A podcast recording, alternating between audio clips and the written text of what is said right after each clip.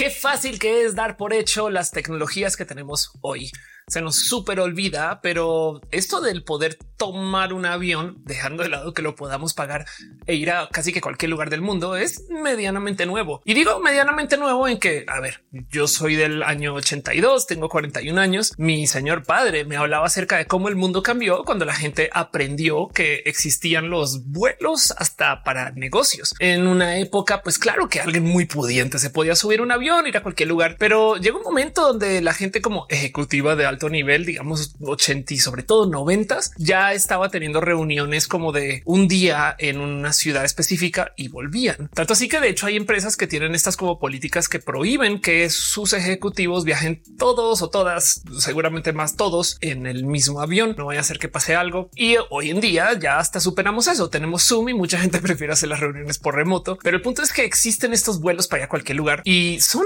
medianamente rápidos, casi. En este video quiero platicar un poco acerca de cómo el turismo de ahora y del futuro va a cambiar porque tenemos acceso a unas super naves que vienen de la mano de unas super tecnologías que tenemos hoy, que hace 20 años no teníamos y ni se nos hubiera ocurrido que se iban a desarrollar así rápido. Pero volviendo al punto del cómo los vuelos de hoy en día nos tienen súper mal criados y mal criadas, nomás les quiero dejar para probar mi punto el vuelo de Indiana Jones del 84. Esta película que por si no han visto, me hacen el favor y para en este momento este video, van, la ven y vuelven. Lo único que me interesa este video es que hablemos de no más los minutitos del vuelo de Indiana Jones. Pero si no han visto la primera película de Indiana Jones, ¿qué hacen acá? Les juzgo. A ver, a ver.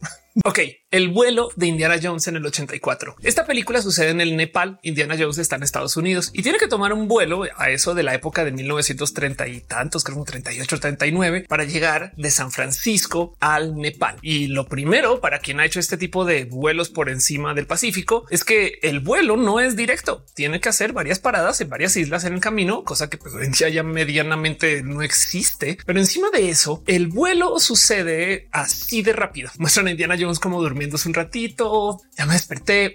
Ya llegué a Manila. ¿Saben cuánto valía ese vuelo a Manila? Como 14 mil dólares de hoy. O sea, mucho dinero de ese entonces. ajustado por la inflación serían 14 mil dólares de hoy. Pero lo más interesante es que ese vuelo, por lo menos de San Francisco a Manila, déjense del otro salto al Nepal, hubiera tomado a Indiana Jones unos cinco días. Es bien curioso ver cómo luego a lo largo de otros vuelos de Indiana Jones hay un momento como, ay, mira, estaba ese güey en el vuelo y no me di cuenta. Lleva cinco días en el avión Indiana Jones como no viste? O sea, seguro se cruzan en algún momento, pararon a quedarse a dormir en algunas islas. O sea que, en fin, el vuelo por encima del Pacífico, Indiana Jones hubiera dado para hacer mucha más películas, si lo piensan, pero bueno, la historia sucede por allá. Y miren, no les voy a mentir, si hubiera entendido eso el momento que vi la peli cuando era chiqui, yo creo que, o sea, de por sí la peli es asombrosa, pero despierta un poco más de wow, si se fue una tierra muy lejana, que hoy en día todavía es tierra lejana, pero a ver, vivimos en la era donde se puede ir de Singapur a Nueva York en un solo vuelo de 18 y tantas horas, un vuelo. Y la diferencia, por supuesto, que es la tecnología. Hay algo que decir acerca de las naves que tenemos de hoy que todavía, pues en esencia son mejoras de la mejora, de la mejora, de la mejora de los mismos aviones que se desarrollaron hace, no sé, 30, 40, quizás 50 años hoy. Pero hay algo más ahí acerca del a dónde soñamos ir. ¿Cuál sería el límite si lo piensan? Porque por un lado, claro que tenemos el límite de a dónde podemos llegar como seres humanos con nuestros dispositivos. Y lo más lejano podría ser la sonda Voyager, que si no conocen la historia de la sonda Voyager, estos son no uno, sino dos satélites que se lanzaron desde la Tierra en los 70 en un momento específico donde los planetas están medianamente alineados, no alineados como en la astrología, no estaban en filitas, sino que tenían una como estaban encajados los planetas en sus órbitas de tal modo que el satélite podía como que navegarlos para maximizar su velocidad de salida y la idea era ir a y durante todo este tramo, pues la sonda ha logrado llegar a donde en potencia ninguna otra pieza de maquinería humana va a poder llegar punto. Y lo digo porque como van las cosas, es posible que no sobrevivamos los próximos 50 años, igual y sí, pero si no, si no sobrevivimos esos 50 años, entonces pues esto fue el momento con más tecnología para enviar algo por allá al espacio antes de que nos hubiéramos explotado la cabeza. Y como pequeño momento de paréntesis, antes de seguir con el resto del video, me va a tomar dos segundos para platicar acerca del pálido punto azul, pues porque es algo que tengo aquí firmado en mi mi contrato de youtuber, que cada vez que hablo de la sonda Voyager toca leer el poema del pálido punto azul, que por si no tienen la más mínima idea de qué estoy hablando, pues estamos hablando acerca de la foto que tomó el objeto que más se ha alejado de la Tierra de la existencia. Y esto sucedió por ahí en los noventas, donde antes de que no se pudiera tomar la foto, porque además el Voyager se está quedando sin pila, aunque tiene un generador nuclear, pero chiquitito, y antes de que no pudiera enviar los datos desde tan lejos, se le pudo dar la orden de básicamente tomar la última foto posible de la Tierra y levantó una imagen donde encuentra la Tierra suspendida en un trocito de luz que se está reflejando también sobre el lente. Se está la Tierra. ¿Y por qué digo que hay mención obligatoria? Es porque quiero que vean nomás el cómo se ve esta foto. ¿Ya identificaron dónde está la Tierra? Se la señalo si quieren. Aquí Carl Sagan, genio de nuestros tiempos, o más bien genio de la generación boomer, decidió hacer un pequeño escrito alrededor del qué es lo que estamos viendo y a la hora de entregarle la foto al mundo puso lo siguiente en los medios. Y esto es solo un trocito, pero no más para reflexionar. Miren ese punto. Eso es aquí. Eso es nuestro hogar. Esto somos nosotros. En él todo lo que amamos, todo lo que conocemos, todo lo que alguna vez escuchamos, ahí fue donde cada ser humano existió, vivió su vida. La suma de todas nuestras alegrías y sufrimientos, miles de religiones seguras de sí mismas y las ideologías y doctrinas económicas cada cazador, cada recolector, cada héroe, cada cobarde, cada creador y destructor de civilizaciones, cada rey o campesino, cada joven pareja enamorada, cada madre, cada padre, cada niño esperanzado, inventor, explorador, cada maestro de la moral y cada político corrupto, cada superestrella, cada líder supremo, cada santo y pecador en la historia de nuestra especie vivió ahí en una mota de polvo suspendida en un rayo de sol. El caso, esa la foto más lejana que hay de la Tierra, un píxel reflejado en una foto de, pues, de casi nada. Léanlo todo o vayan y escuchen el punto pálido azul. Si lo pueden escuchar y entender en inglés, recomiendo. Pero el punto es, yo creo que esto es el límite de a donde más podemos llegar con nuestras capacidades, con nuestro saber de la tecnología, sobre todo con nuestro estándar económico. El punto es que de ahí para acá y en esto, el motivo por el cual quiero hablar de el a dónde va el turismo del futuro es porque ahorita acabamos de pasar por un tren de noticias alrededor de un gran dispositivo que se creó, quizás de modos tantito irresponsables, pero que se creó, que fue el famoso Ocean Gate, un tanque slash submarino slash dispositivo slash modo de ir muy a las profundidades para pues, ver el Titanic. Esa es la idea. La idea era bajar y ver el Titanic y alguien decidió ponerle a la nave que iba a visitar el barco más famoso que se haya hundido en la existencia, que se llama el Titanic, le puso a esa nave de nombre el Titán, porque el caso.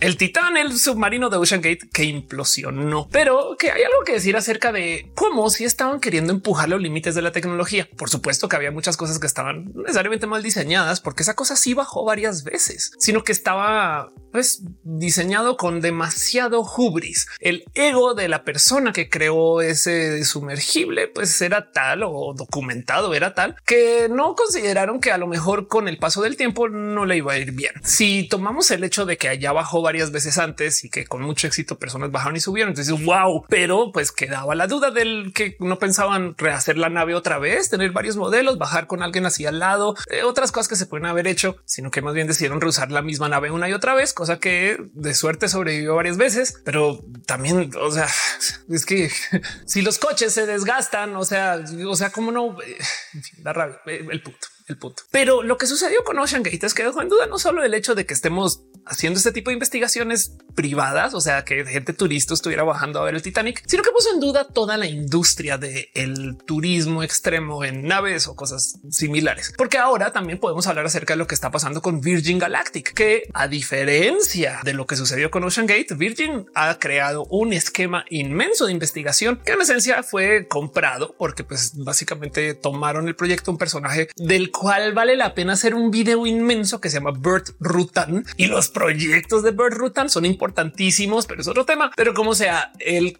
proyecto de Bird Rutan de hacer un avión específico para poder subir a lo que ya se considera el espacio y bajar con seguridad. Es lo que se lleva trabajando por por lo menos 20 años, muy públicamente además, y han tenido varios accidentes, pero que en esencia es el turismo espacial. Y no más del por qué esto me interesa, aparte de sus espectaculares naves, es porque esto no es barato. Bajar en el Ocean Gate era un chiste como de 250 mil dólares por persona. Subir en el avión de Virgin Galactic es una cosa como 400 450 mil dólares por persona. Y estos son 450 mil dólares para subir y sentir el espacio por 90 minutos para luego volver la montaña rusa más cara del mundo. No más que pues es un club selecto también y habrán sus motivos. 90 minutos por 450 mil dólares. Hay quien los puede pagar y en este planeta vivimos. Pero el punto y de lo que quiero nerdear en este video es el hecho de que tenemos tecnología para hacer eso. Tenemos computación, desarrollo de materiales químicos y tantas cosas que nos han hecho pues súper personas a comparación de lo que era tratar de hacer esto hace 100 años que pues, no se podía. Hey, hay tráfico de gente en el monte Everest. Hay una foto que se volvió muy viral de gente que no podía llegar porque había como un tema como de clima y demás, pero pues da mucho que pensar el cómo tanta gente se pudo haber acumulado que estuviera subiendo el Everest, cosa que antes era tema de pues, un puñado de personas y de cómo tenemos tecnología para sobrevivir en las zonas más áridas o en las zonas más complejas o las zonas más por lo menos retadoras para los seres humanos. Porque quién está buscando este tipo de turismo? Pues bueno, la verdad es que detrás de todo esto en últimas hay un artículo que se publicó en la revista Wired acerca del turismo extremo de la gente muy pudiente y lo pone así. El grupo demográfico es en su mayoría hombres de entre 50 y 60 años que buscan sentirse vivos. Quieren atravesar la cascada de hielo del Kumbu o la cresta norte de la zona de la muerte del Everest en lugar de simplemente sentarse detrás de un escritorio y ver cómo se acumula su patrimonio neto en una pantalla. Y lo interesante de ese artículo y el análisis de por qué la gente haría este tipo de viajes extremos es que van y dicen que cuanto más cerca se perciba la muerte, viva se siente la gente. Y bueno, hablo un poco acerca del privilegio, pero lo que motive a alguien a subir, la verdad es que no es para juzgar. Miren, hay youtubers que han pasado por todo tipo de accidentes por buscar vistas. Pero yo no culpo a nadie porque esas vistas también generan dinero. Entonces es el trabajo de alguien. O sea, del otro lado, bien que podemos decir, hay pinches youtubers tontos, pero hey, si te están pagando dinero por subir a poner tu vida en peligro, eh, yo eh, de qué, de qué paracaídas me aviento.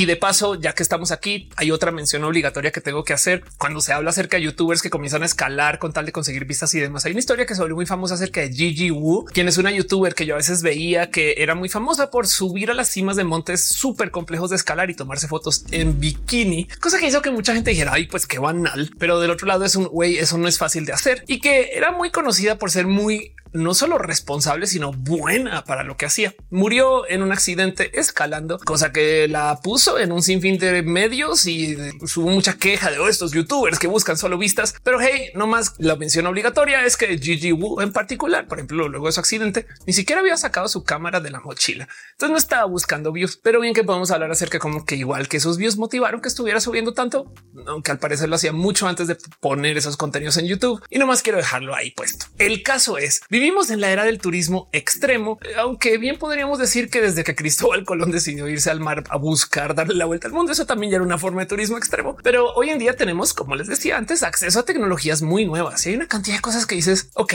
esto hay que explorarlo. Wikipedia tiene una lista hermosa que se llama la lista de países o lugares o experiencias más peligrosas para ver. Y ahí les va nomás para que pues, también hay un poco de por eso, porque está ahí, pero bueno, se las leo. Tours a Chernóbil, porque hay gente que se quiere ir a irradiar, aunque a mí me parece eso muy interesante. Nadar en la piscina del diablo en las cataratas Victoria en Zambia o Zimbabue, caminar por el tablón en el monte Hua en China, el tour del camino de la muerte, que de hecho, si mal no estoy, creo que era una ruta en bicicleta. Eso está en Bolivia, la zona verde en Bagdad, dar un tour por Sac Actun en la Riviera Maya de México, que hay algo que decir acerca de lo genuinamente peligroso que es el explorar cenotes sin saber por dónde te estás metiendo, porque esas cosas son épicas, épicas nivel historia del mundo. Y, hay unas cosas que luego lees de turistas que se meten a esquinas que dices, ¿qué haces ahí?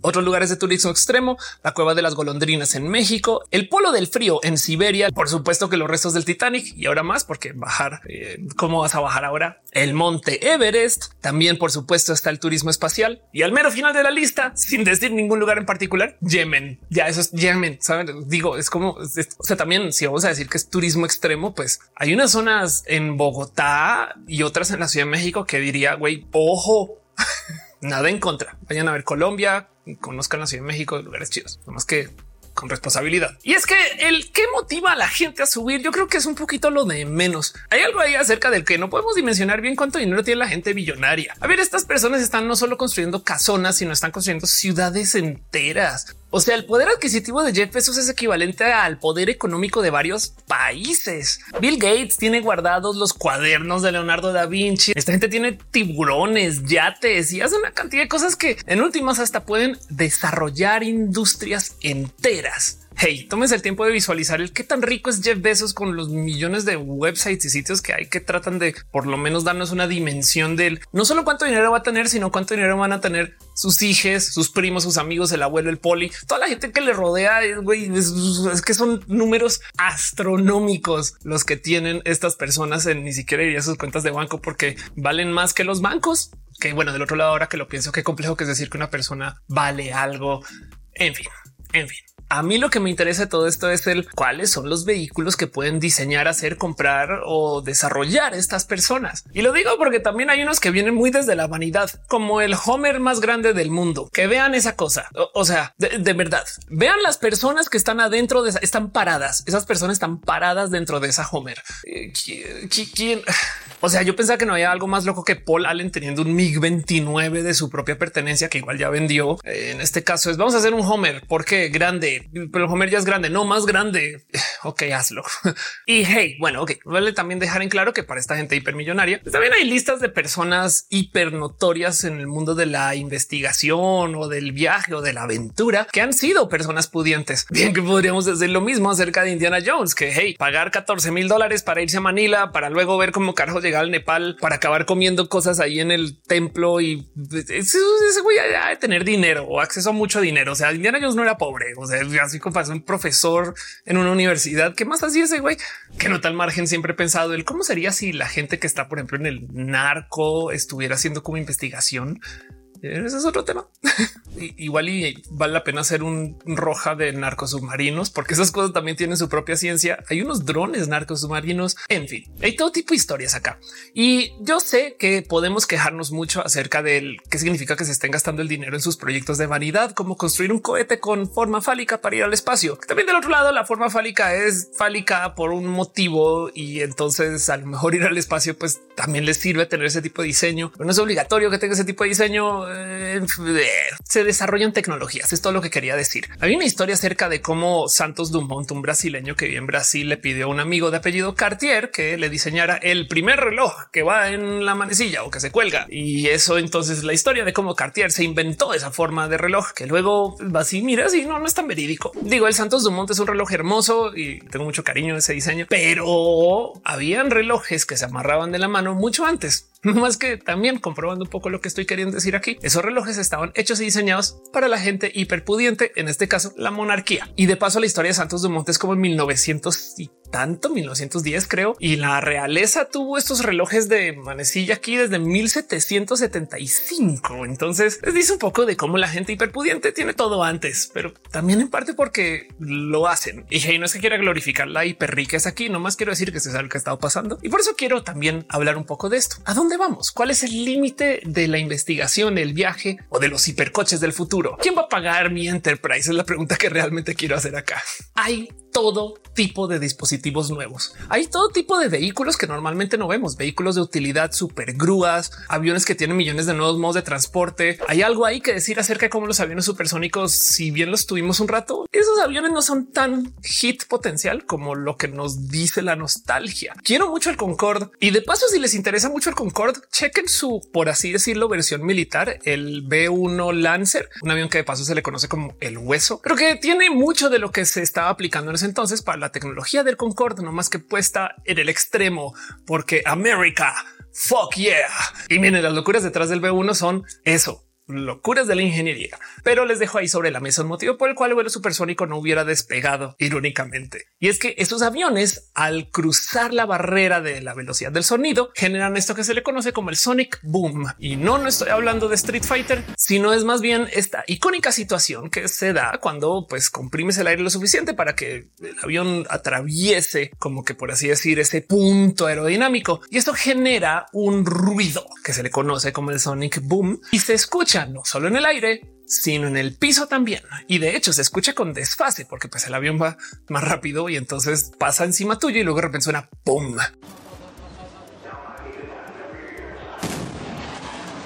Eso estaría sonando a cada momento, cada que pasa un avión y sonaría mucho más que lo que cualquier avión comercial de ahorita. Y de paso es el motivo por el cual el Concorde solamente podía romper la barrera del sonido estando sobre el mar. Imagínense tener 40 Concords andando en tráfico encima del océano, todos rompiendo su barrera del sonido y por consecuencia todos propagando varios sonic booms a lo largo de donde sea que están cruzando. Ya ven el problema.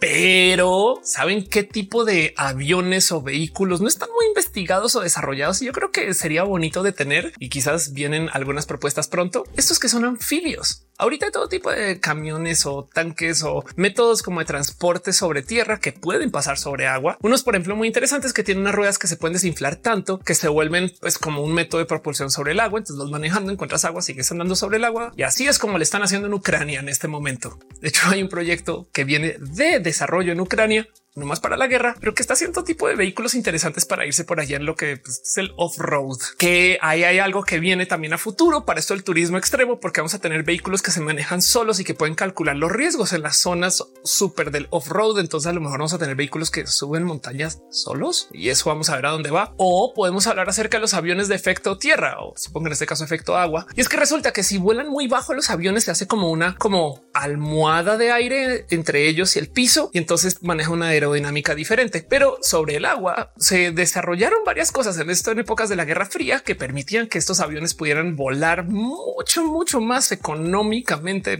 por así decirlo, sobre el agua, pero volando muy bajito. Y eso entonces permitía que se construyeran superaviones. El ejemplo más presente es el Ecranoplan, que es una cosa que existió por muy corto tiempo, pero que en esencia es un gran desarrollo que ocupa este tipo de efecto para transportar gente y deja preguntas acerca de si aquí no hay algo más donde se puede investigar para esto el turismo extremo del futuro. Porque hey, hay propuestas idiotas. Veamos una muy, muy, muy imposible de hacer y que yo creo que nunca va a existir, pero que se volvió viral y es esta del crucero aéreo, por así decir, donde alguien dijo y si pusiéramos un crucero a volar. Entonces propuso este mega avión que en esencia es una cosa que no se puede es que ni construir con los materiales que tenemos, que además según estaría volando para siempre porque es nuclear, lo cual entonces deja todo tipo de preguntas de seguridad, motivo número dos por el cual esta cosa no va a existir nunca.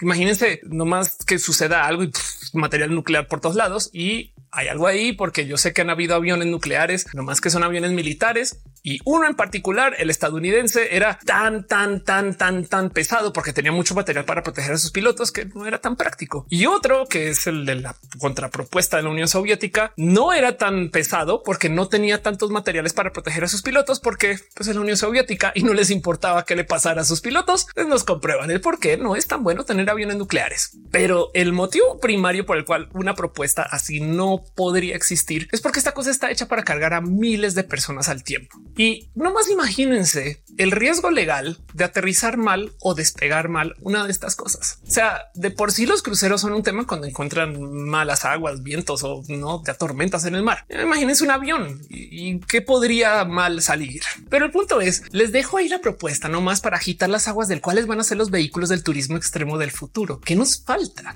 ¿A dónde no hemos ido? Ok, capaz si podríamos comenzar a bajar más al océano con naves más responsables que lo que tenía Ocean Gate. Y eso seguro alguien lo va a hacer, se los prometo. Pero también hay algo que decir acerca de cómo no hemos ido a algunas zonas alrededor de hasta de las ciudades donde estamos, porque llegar es complejo, porque toca llegar en los vehículos que tenemos para andar en la ciudad. Entonces, capaz y con la llegada de los coches autónomos tenemos una nueva forma de desarrollo que permita que los vehículos, por ejemplo, cambien de ruedas más rápido, más fácil o que funcionen de algún modo que puedan hacer su propio off-roading con mucho apoyo por computadora. Y entonces vamos a subir, escalar montes o bajar a lugares raros y difíciles sin peligrar. Ir a lugares fríos, ir a lugares calientes, ir a lugares donde en últimas, pues, si no el vehículo no estaríamos viviendo. Y hay algo ahí acerca de cómo esto tampoco es tan bonito como suena. Imagínense ir a vivir a Marte. Suena muy chido. Yo creo que yo lo haría. Pero si vives en Marte, no puedes salir como ahí echarte al pasto un rato. Uno, porque no hay pasto. De hecho, salir de donde estás te destrozaría el cuerpo. Así que para salir, pues eso es de por sí toda una misión. Así que irse a vivir a Marte en esencia es el equivalente a irse a vivir a una estación del metro y nunca volver a salir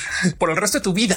Y bueno, hey, la humanidad está tan rota que tampoco creo que culparía a alguien por hacer algo así en su vida. ¿Qué les digo?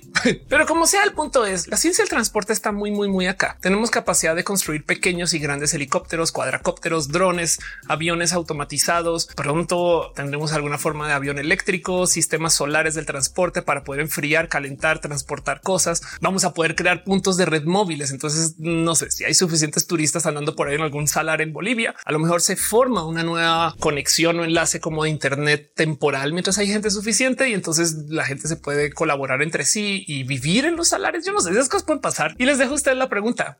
¿A dónde quisieran ir? Vean los vehículos, naves, aviones, trenes, transportes y sistemas de movilidad que tenemos ahorita y piensen ustedes el cómo esto hace 100 años no existía. Entonces, ¿a dónde vamos a llegar? Y de paso les dejo la otra pregunta del ¿es bueno esto? Porque también el tener acceso a todo el globo terráqueo, a lo mejor hay lugares que estaban hechos para que nadie fuera. Y ahí vamos.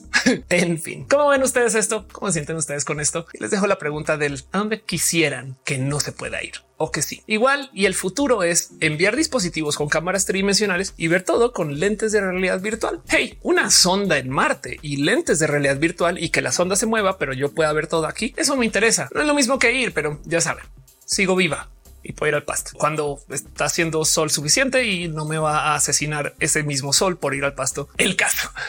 ¿Cómo se siente con esto? Déjenmelo saber en los comentarios. ¿Conocen a alguien que haga turismo extremo o han hecho turismo extremo ustedes? Y me gustaría también escuchar de sus historias. ¿Han manejado algún lugar, alguna manejada extrema? ¿Han hecho alguna cosa irresponsable en sus viajes de turismo? ¿Han visto a gente que sea turista, pero que digan, uy, yo no podría, pero pues que a fin de cuentas es wow, qué bueno que se puede? Déjenmelo saber. Me interesa mucho, no más porque yo quiero nerdear este tema y gracias por venir a este canal. Gracias por acompañar y gracias por escuchar. Yo soy Ophelia Pastrana y ustedes son lo máximo y lo mejor que hay en el mundo por estar aquí. Les dejo mucho cariñito. Nos vemos en el próximo video.